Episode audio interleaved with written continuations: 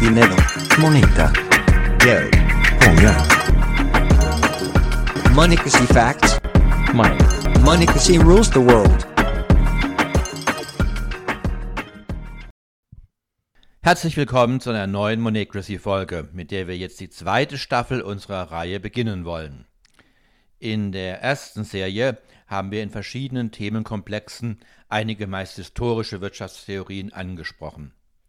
In vielen Folgen wurde aufgezeigt, dass es interessanterweise ein echtes theoretisches Verständnis, wie eine moderne Volkswirtschaft funktioniert, nicht gibt.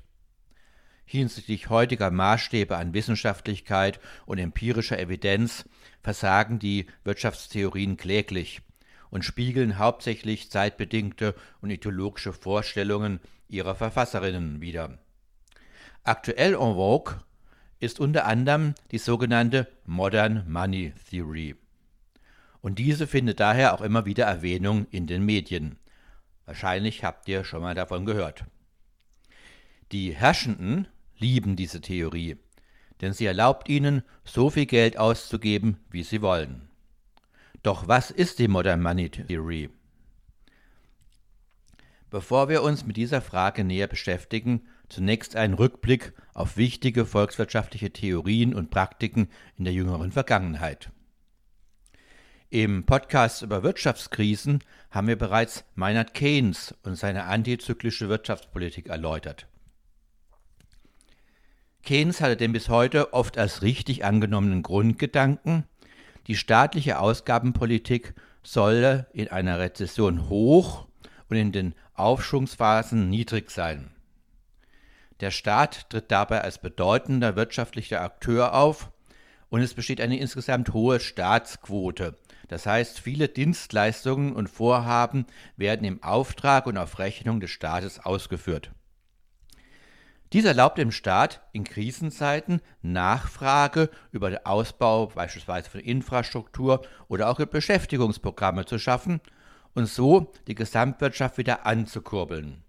Die Staatsausgaben sind also dann besonders hoch, wenn die Einnahmen über das Steueraufkommen wegen einer Wirtschaftskrise besonders niedrig sind.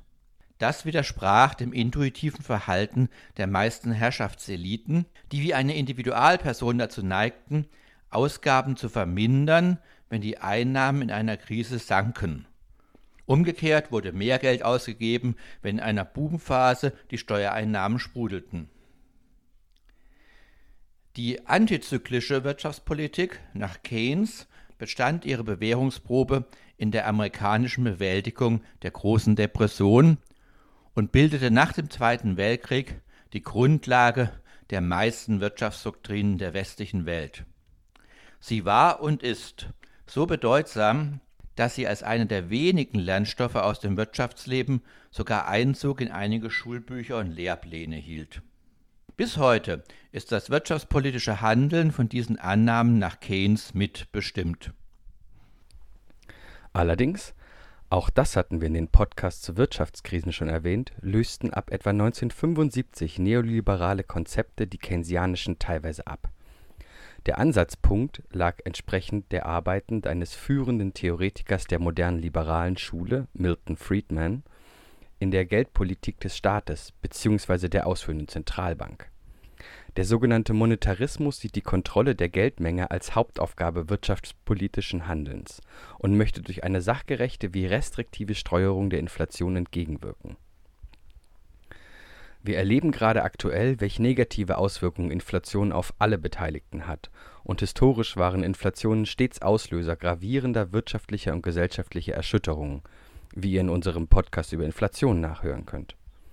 So wundert es nicht, dass im Inflationsjahrzehnt der 70er Jahre des letzten Jahrhunderts solche monetaristischen Ansätze breites Gehör fanden. Friedman ging, wie viele Ortholiberale, davon aus, dass der Staat in begrenztem Maße in das Marktgeschehen eingreifen sollte. Allerdings hielt er es für entscheidend, dass die Geldmengenveränderung exakt orientiert an der wirtschaftlichen Entwicklung und damit dem Geldmengenbedarf zu geschehen habe. Steigt die wirtschaftliche Aktivität, kann und soll auch die Geldmenge entsprechend steigen. Bei geringerer wirtschaftlicher Aktivität, wie einer Rezession, darf der Staat also nicht stark die Nachfrage erhöhen und damit die Geldmenge notwendigerweise über die Gebühr ausweiten, weil sonst der Geldwert abnimmt, also Inflation entsteht. Friedmans Überlegungen sind theoretisch gut begründet über die sogenannte Quantitätstheorie, die wir euch an dieser Stelle ersparen wollen. Aber bei Interesse gerne nachliefern. Schreibt uns solche Themenwünsche gern an monocracy at riseup.net. Es wird deutlich, mit der Begrenzung der Geldmengenausweitung und damit der staatlichen Nachfrage und der Einschränkung eventueller Stützungs und Beschäftigungsprogramme widerspricht Friedman den keynesianischen Grundansätzen des Handelns in einer Krise. Interessanter geschichtlicher Fakt: Es waren nicht die Reaganomics in den USA, die Friedmans Überlegungen erstmals in reale Geld und Wirtschaftspolitik umsetzten, sondern die gute alte Deutsche Bundesbank Sie ging 1974 als erste Notenbank der Welt zu einer gezielten Geldmengensteuerung im Sinne Milton Friedmans über, um die Stabilität der D-Mark zu sichern. Die neoliberale Welle der folgenden Jahrzehnte bemühte sich, anders als der pure monetaristische Grundansatz vorsieht, staatliche Ausgaben generell zurückzufahren, Steuern in allen Wirtschaftszyklen möglichst zu senken und möglichst viele Bereiche des Wirtschaftslebens zu deregulieren. Ein Teil dieser Maßnahmen lässt sich aus dem monetaristischen Ansatz ableiten so sollten in einer Wirtschaftskrise die Staatsausgaben begrenzt bleiben und die Steuern eben nicht erhöht, sondern bestenfalls gesenkt werden, damit Geldmenge und die wirtschaftliche Gesamtaktivität im Einklang stehen und es eine Chance auf Erholung der Wirtschaft gibt. Auch ist es wenig bestritten, dass überregulierte Wirtschaftsbereiche meist keine nachhaltig positive Dynamik aufweisen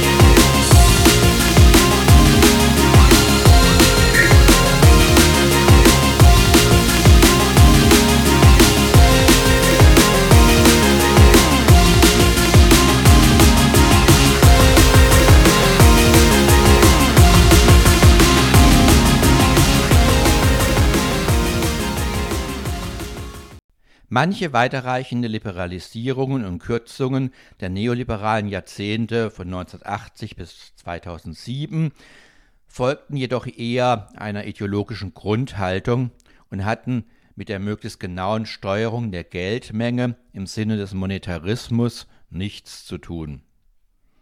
Ein weiterer zentraler Unterschied zwischen neoliberalen und keynesianischen Vorstellungen liegt in der Frage, welcher Faktor die wirtschaftliche Entwicklung entscheidend steuert. Ist dies die Nachfrage, wie Keynes meint, oder das Angebot, was die neoliberale Position darstellt? Der Streit ist nicht entschieden, was wohl auch nie möglich sein wird, da beide Aspekte bedeutsam sind. Allerdings scheint hierbei der Nachfragesektor insgesamt bedeutender, denn er bestimmt, ob Konsum und damit Wirtschaftsankurbelung tatsächlich stattfindet. Beispiel. Während der Corona-Pandemie nahm die wirtschaftliche Gesamtleistung unter anderem deshalb ab, weil viele Produkte nicht produziert oder transportiert werden konnten. So konnten beispielsweise E-Bike-Hersteller Fahrräder nicht verkaufen, obwohl es Kundinnen dafür gegeben hätte.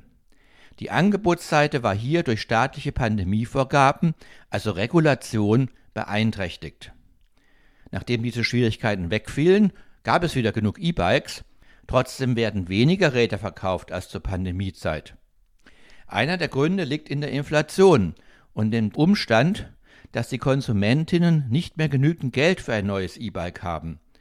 Das stellt dann ein Nachfrageproblem dar.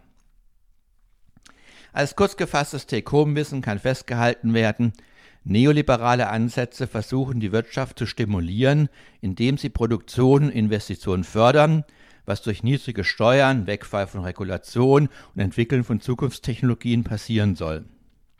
Keynesianer pushen die Wirtschaft über vermehrte staatliche und private Nachfrage, die sie über Steuererhöhung und Neuverschuldung finanzieren. In den letzten vier Jahrzehnten bestimmte ein Mix aus keynesianischen als auch neoliberalen Ansätzen in unterschiedlichen Gewichtungen die Politik der meisten westlichen Gesellschaften. In einer sozialdemokratischen Spielart der Herrschaftsausübung bei New Labour oder auch Schröders SPD wurde gezielt versucht, beide Ansätze zu verbinden, wobei hier letztlich kaum verhohlen im Wesentlichen neoliberale Politik gemacht wurde.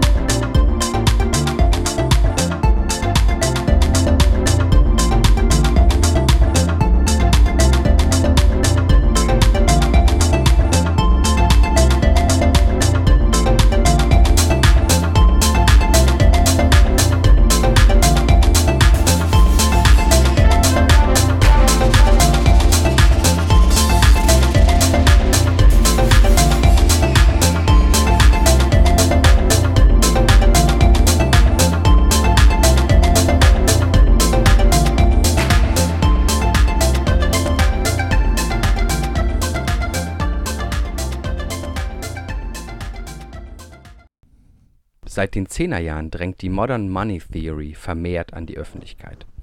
Sie bricht mit der Geldmengensteuerung des neoliberalen Ansatzes und macht dabei einige in der konventionellen Volkswirtschaft nicht anerkannte Grundannahmen. Nach der Modern Money Theory ist der Staat der Schöpfer des Geldes und kann ohne Begrenzung beliebig viel davon herstellen. Dass die Schulden und die Zinslast des Staates und damit der Gesellschaft beständig und letztlich exorbitant steigen soll kein Problem sein, da der Staat beliebig viel neues Geld drucken kann, um die Schulden zu bedienen. Der Staat soll so viel Geld drucken, wie zum Erreichen wichtiger gesellschaftlicher Ziele notwendig ist. Hier wird bei vielen Autoren der Modern Money Theory auf das Ziel der Vollbeschäftigung verwiesen.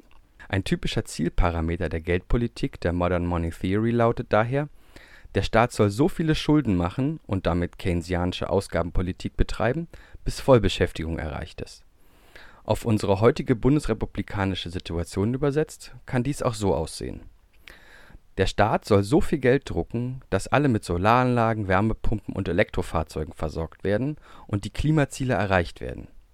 Ausgedrückt im Mosler Law: Keine Krise ist so groß, dass sie nicht durch Geldschöpfung und Steuerreduzierung überwunden werden kann. Warren Mosler ist einer der Hauptautoren der Modern Money Theory. Aber Moment das Zauberkunststück unendlicher Geldschöpfung, genauer des unendlichen Schuldenmachens, versuchten ja zahlreiche Herrschende durch die Geschichte. Aber bei dem enormen Finanzbedarf auch noch Steuern senken? Der Widerspruch erklärt sich so, dass nach Modern Money Auffassung Steuern kein Instrument sind, um den Finanzbedarf des Staates zu decken, das passiert allein über das Gelddrucken. Die empfohlene Steuersenkungen folgen hierbei wieder dem neoliberalen Denken. Sie sorgen dafür, dass die vielen gedruckten Scheine des Staates auch bei den Bürgerinnen und Investorinnen ankommen, so dass die Wirtschaft stimuliert wird. Wer einige Folgen unseres Podcasts gehört hat, wird unschwer erkennen, dass das alles nicht so funktionieren kann. Der frühere US-Finanzminister Summers bezeichnete die Theorie zutreffend als Voodoo-Ökonomie und der Wirtschaftsnobelpreisträger Paul Krugman beschrieb sie als perfekte Anleitung zur Erreichung einer Hyperinflation. Damit ist aus berufenem Mund alles Wesentliche gesagt.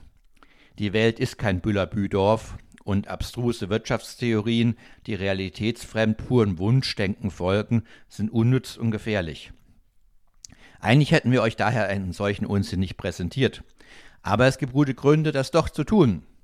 Denn die Herrschenden der westlichen Staaten haben sich seit der Finanzkrise 2007-2008 vielfach genau so verhalten, als ob sie diese obskure Theorie anwenden wollten.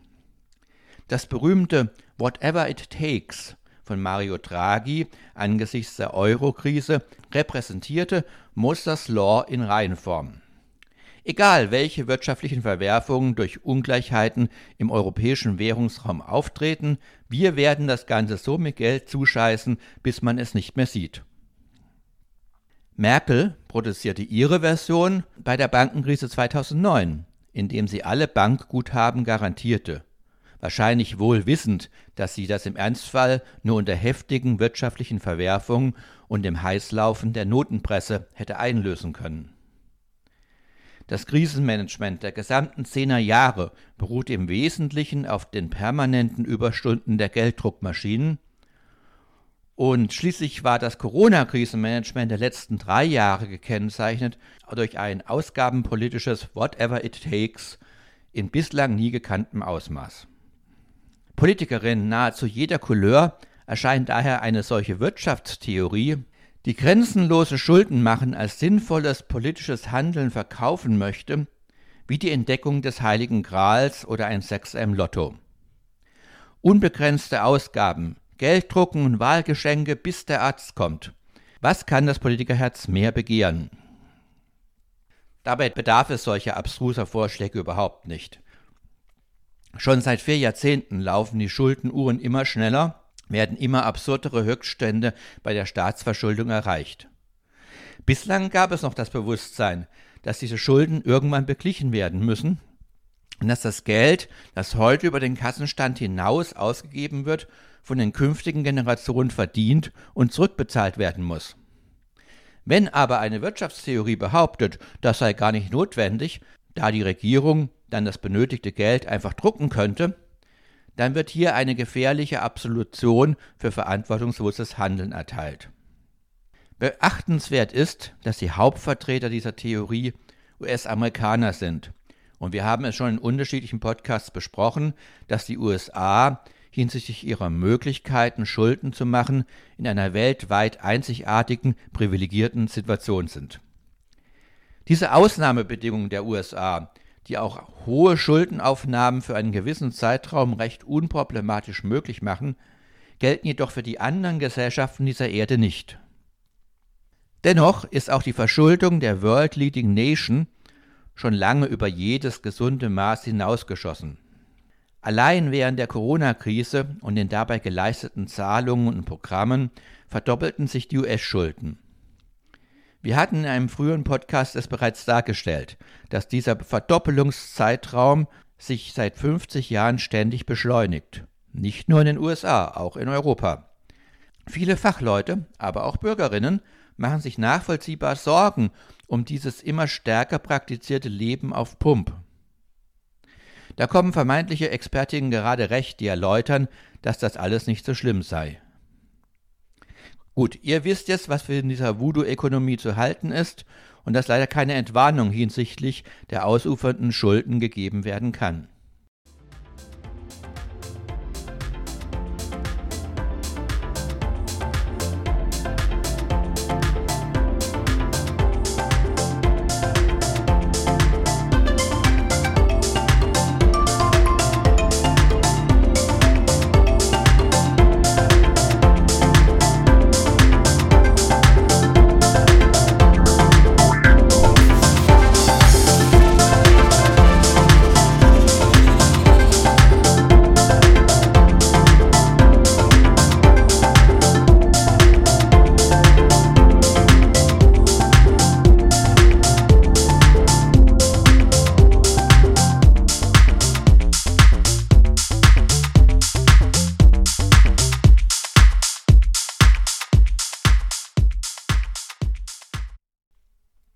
Schluss dieser Sendung wollen wir angedockt an die Modern Money Theory und deren Erläuterung noch einen anderen Sachverhalt beleuchten, der in unterschiedlichen Wirtschaftsvorstellungen einen entscheidenden Faktor darstellt, die Rolle des Staates im gesamten Wirtschaftsgeschehen. In klassisch liberalen Wirtschaftstheorien kam dem Staat lediglich die Rolle des Ordnungsgaranten zu, der über sein Gewaltmonopol und die Gesetzgebung dafür sorgte, dass die Spielregeln des kapitalistischen Wettbewerbs eingehalten wurden und Sicherheit nach innen und außen garantiert wurden. Schon vor 200 Jahren war dieses Bild nicht zutreffend, denn der Staat war über Ausgaben für Militär, Polizei, aber auch schon Infrastruktur ein wichtiger wirtschaftlicher Akteur, der nicht unbedeutend Nachfrage erzeugte, erinnert euch an Keynes, und außerdem über Steuern die Geldflüsse nachhaltig beeinflusste. Seither ist die Bedeutung des Staates als wirtschaftlicher Akteur ständig gestiegen. Zunächst kamen ihm, zum Beispiel im Sinne wieder von Keynes, wirtschaftspolitische Interventionen, vor allen Dingen in Krisenzeiten zu. Beispielhaft sei hier Roosevelts New Deal der 30er Jahre genannt. Solche gezielten und begrenzten Interventionen traten während des 20. Jahrhunderts hinter einer wesentlich bedeutsameren Entwicklung jedoch zurück. Immer mehr Aufgaben einer Gesellschaft wurden als staatlich angesehen, was den Anteil staatlichen Handels am gesamtwirtschaftlichen Prozess kontinuierlich anwachsen ließ. Die dies beschreibende Kennzahl nennt sich Staatsquote. Sie beschreibt, wie viel Prozent der Gesamtwirtschaftsleistung über den Staat läuft. Es liegt heutzutage bei den meisten entwickelten Staaten zwischen 35 und 60 Prozent. Die Bundesrepublik befindet sich mit aktuell 52 Prozent im oberen Drittel. Wenn mehr als 50 Prozent einer Wirtschaft von staatlichem Handeln abhängen, ist der Staat unvermeidlich der alles entscheidende Akteur.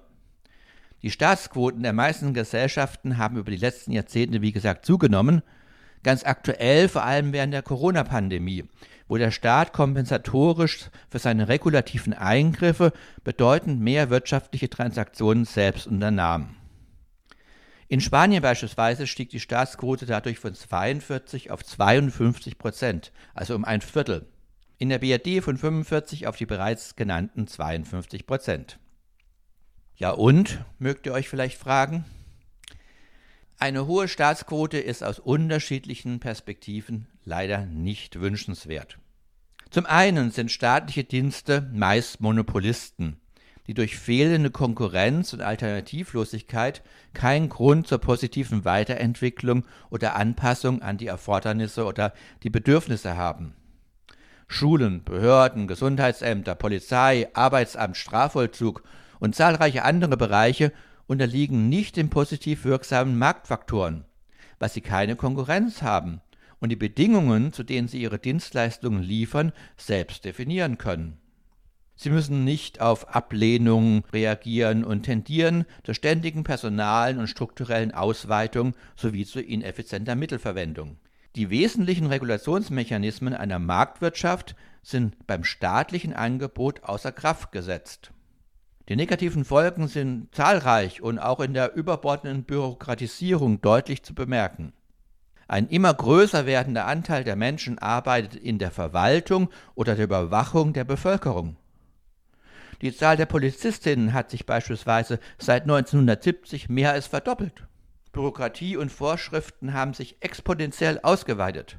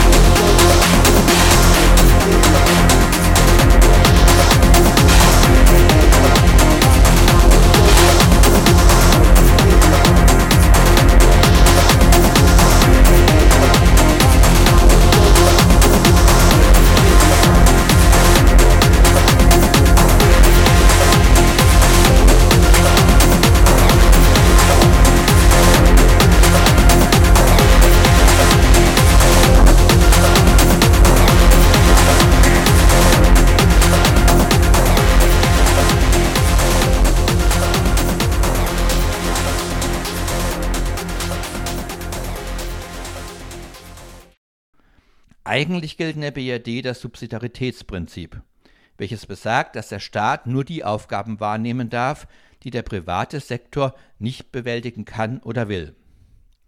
Der Staat darf ebenso nur dann regulativ eingreifen, wenn die Möglichkeiten des Einzelnen, der Gruppe oder einer untergeordneten Hierarchieebene alleine nicht ausreichen. Dieses sehr sinnvolle Prinzip wird seit Jahrzehnten immer weiter ausgehöhlt, mit der Konsequenz, dass der Zentralstaat immer tiefer in die wirtschaftlichen und persönlichen Belange hineinregiert. Je nach politischer Präferenz wissen Herr Habeck oder Herr Merz besser als du selbst, welche Heizung für dich in den nächsten Jahren die richtige ist. Herr Lauterbach legt fest, wie viele Leute du am Tag treffen darfst und wie die Bahn deine Mobilitätsbedürfnisse am besten befriedigt, das bestimmt das Verkehrsministerium. Der sich ständig weiter aufblähende Staat und seine zunehmende Dominanz der wirtschaftlichen Aktivitäten sind eine enorme Belastung für die ökonomische Entwicklung. Der amerikanische Präsident Ronald Reagan hat es sehr prägnant formuliert. In this present crisis, government is not the solution to our problem. Government is the problem. Und weil es so gut passt, ein weiterer Satz aus dieser Antrittsrede des 40. amerikanischen Präsidenten, der hierzulande leider allzu oft als tumper Reaktionär angesehen wird. It is time to check and reverse the growth of government, which shows signs of having grown beyond the consent of the governed. Ja, es ist Zeit, das Ausufern der Regierung zu überprüfen und umzukehren, da es, wie ich finde, sehr deutliche Anzeichen gibt, dass sie über die Zustimmung der Regierten hinausgewachsen ist. Damit sind wir am Ende dieses Postcards und danken für euer Interesse. Am Mikrofon zuletzt und verantwortlich für die Sendung war Frederic Liberatou, der auch die Musik für diese Sendung produziert und gestaltet hat.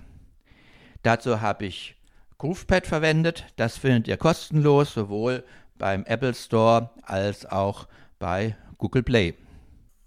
Wenn ihr Anregungen oder Kritik zu diesem oder früheren Podcasts habt, dann schreibt uns doch unter monocracy@riseup.net.